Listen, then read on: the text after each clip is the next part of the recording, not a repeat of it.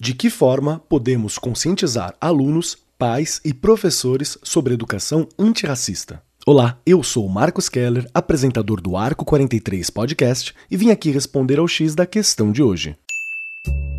Começa agora o X da questão. O Dia da Consciência Negra é celebrado em 20 de novembro e foi instituído oficialmente pela Lei nº 12.519, de 10 de novembro de 2011. A data faz referência à morte de Zumbi, o então líder do Quilombo dos Palmares, o maior quilombo que existiu na América Latina, situado entre os estados de Alagoas e Pernambuco, na região nordeste do Brasil. Essa data é significativa por diversos motivos, especialmente por trazer o foco para questões como o racismo e a desigualdade social brasileiros. É importante também para lembrar que o país foi construído por meio da escravidão e que, apesar da Lei Áurea ter acabado formalmente com a escravatura no país em 1888, ela não veio acompanhada por um projeto de políticas públicas que integrasse socialmente a população negra após a sua, aspas, libertação. O preconceito e o racismo, somados ao abandono e à exclusão social, levaram as populações negras à marginalização e à extrema pobreza. Por mais que, atualmente, melhorias e mudanças tenham acontecido, o reflexo deste contexto pós-Lei Áurea perdura. Com a falta de oportunidades para a população negra, o racismo presente no cotidiano e as tentativas de apagamento da cultura africana. Tudo isso evidência de que ainda temos um longo caminho para percorrer. Alguns dos números podem nos ajudar a entender o problema do racismo no Brasil. Dados do IBGE de 2022 apontam que pretos e pardos representam agora 56% da população, mas entre os mais ricos, os negros representam somente 17,8%. Em contrapartida, os negros caracterizam 75% dos mais pobres, além de corresponderem à maioria dos encarcerados no Brasil, 65%.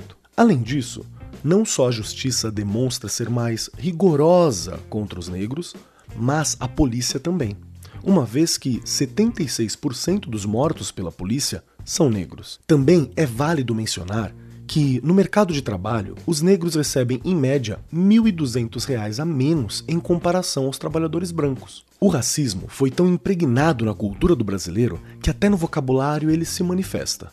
Expressões como da cor do pecado, denegrir, cabelo ruim, para se referir ao cabelo crespo, entre outras tantas, denotam claramente o racismo e surgiram do legado dos mais de 300 anos de escravidão no Brasil. A cultura religiosa oriunda dos negros africanos também sofre bastante com preconceito no Brasil. Atualmente, apesar da Constituição prever a liberdade religiosa, o que se vê em nosso país é que as religiões de matriz africana são intensamente perseguidas. Um fenômeno recente são as ações de vandalismo cometidas contra terreiros nos quais se praticam a Umbanda e o Candomblé. Agora, como inserir e fortalecer práticas antirracistas no ambiente escolar? Um dos meios é o mais clássico: ensinar a história do nosso país e mostrar, com base em dados e fatos, o quanto a população negra foi prejudicada pela sociedade. Outro ponto é cumprir a Lei 10.639, que institui a obrigatoriedade do ensino de história e cultura africana e afro-brasileira nas salas de aula. De acordo com a faixa etária de cada turma, peça para fazerem trabalhos sobre a cultura africana e afro-brasileira assim como explicar quais são as consequências atuais de todo esse processo histórico racista que existiu e ainda existe em nosso país. Conversar com pessoas negras e entender tudo o que passam no dia a dia também pode ser uma boa opção para trazer esta realidade para os alunos. Além disso, ter professores negros em sala de aula faz toda a diferença. Mostra que essas pessoas ocupam espaços importantes, não só dentro, como também fora da escola. A representatividade conta muito e levanta também uma questão importante. Mesmo que na escola os professores e educadores façam o que está ao seu alcance para orientar da melhor forma seus alunos no que diz respeito à questão racial, muitas vezes notam que mesmo os pais de uma determinada criança ou jovem dizem falas racistas em casa, repetidas pelo estudante na escola.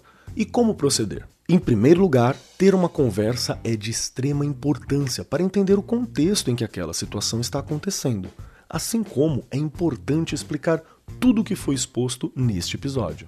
Caso a situação não se resolva, tenha em mente que adultos têm acesso à informação e, mesmo assim, infelizmente, continuam sendo racistas.